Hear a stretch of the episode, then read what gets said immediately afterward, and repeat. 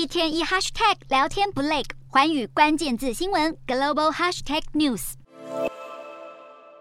Google 不止因为违反公平竞争被求偿高额赔偿金，现在连南韩个人情报保护委员会也决定对 Google 和 Meta 开罚共一千亿韩元，大约是二十四亿台币的天价罚金，并且要求这两家业者在搜集利用用户在其他公司的使用资讯时，要明确告知，并且给予自由选择权。好，这一回南韩个人情报保护委员会决议以违反个资保护法为由向 Google 开罚六百九十二亿韩元，Meta 罚三百零八亿韩元，而这也是委员会首次就线上个人化广告平台搜集及利用用户情报相关案件来开罚，这也是违反个资法罚款规模最大的一次。而针对这样的结果，Google 及 Meta 都表示相当的遗憾。